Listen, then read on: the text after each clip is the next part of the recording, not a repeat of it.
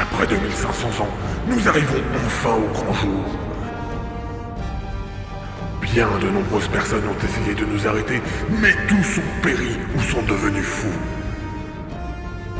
Ce soir, nous allons nous occuper de ce dernier pion qui tente d'empêcher son arrivée, comme les autres avant lui. Ma seule crainte, c'est que Uriat sorte de sa léthargie, mais avec ce que je lui ai fait subir il y a fort longtemps, cela devrait aller. De toute façon, une fois Turlia sorti de cette prison, plus rien ne pourra l'arrêter. Et les ténèbres pourront enfin s'abattre sur ce monde.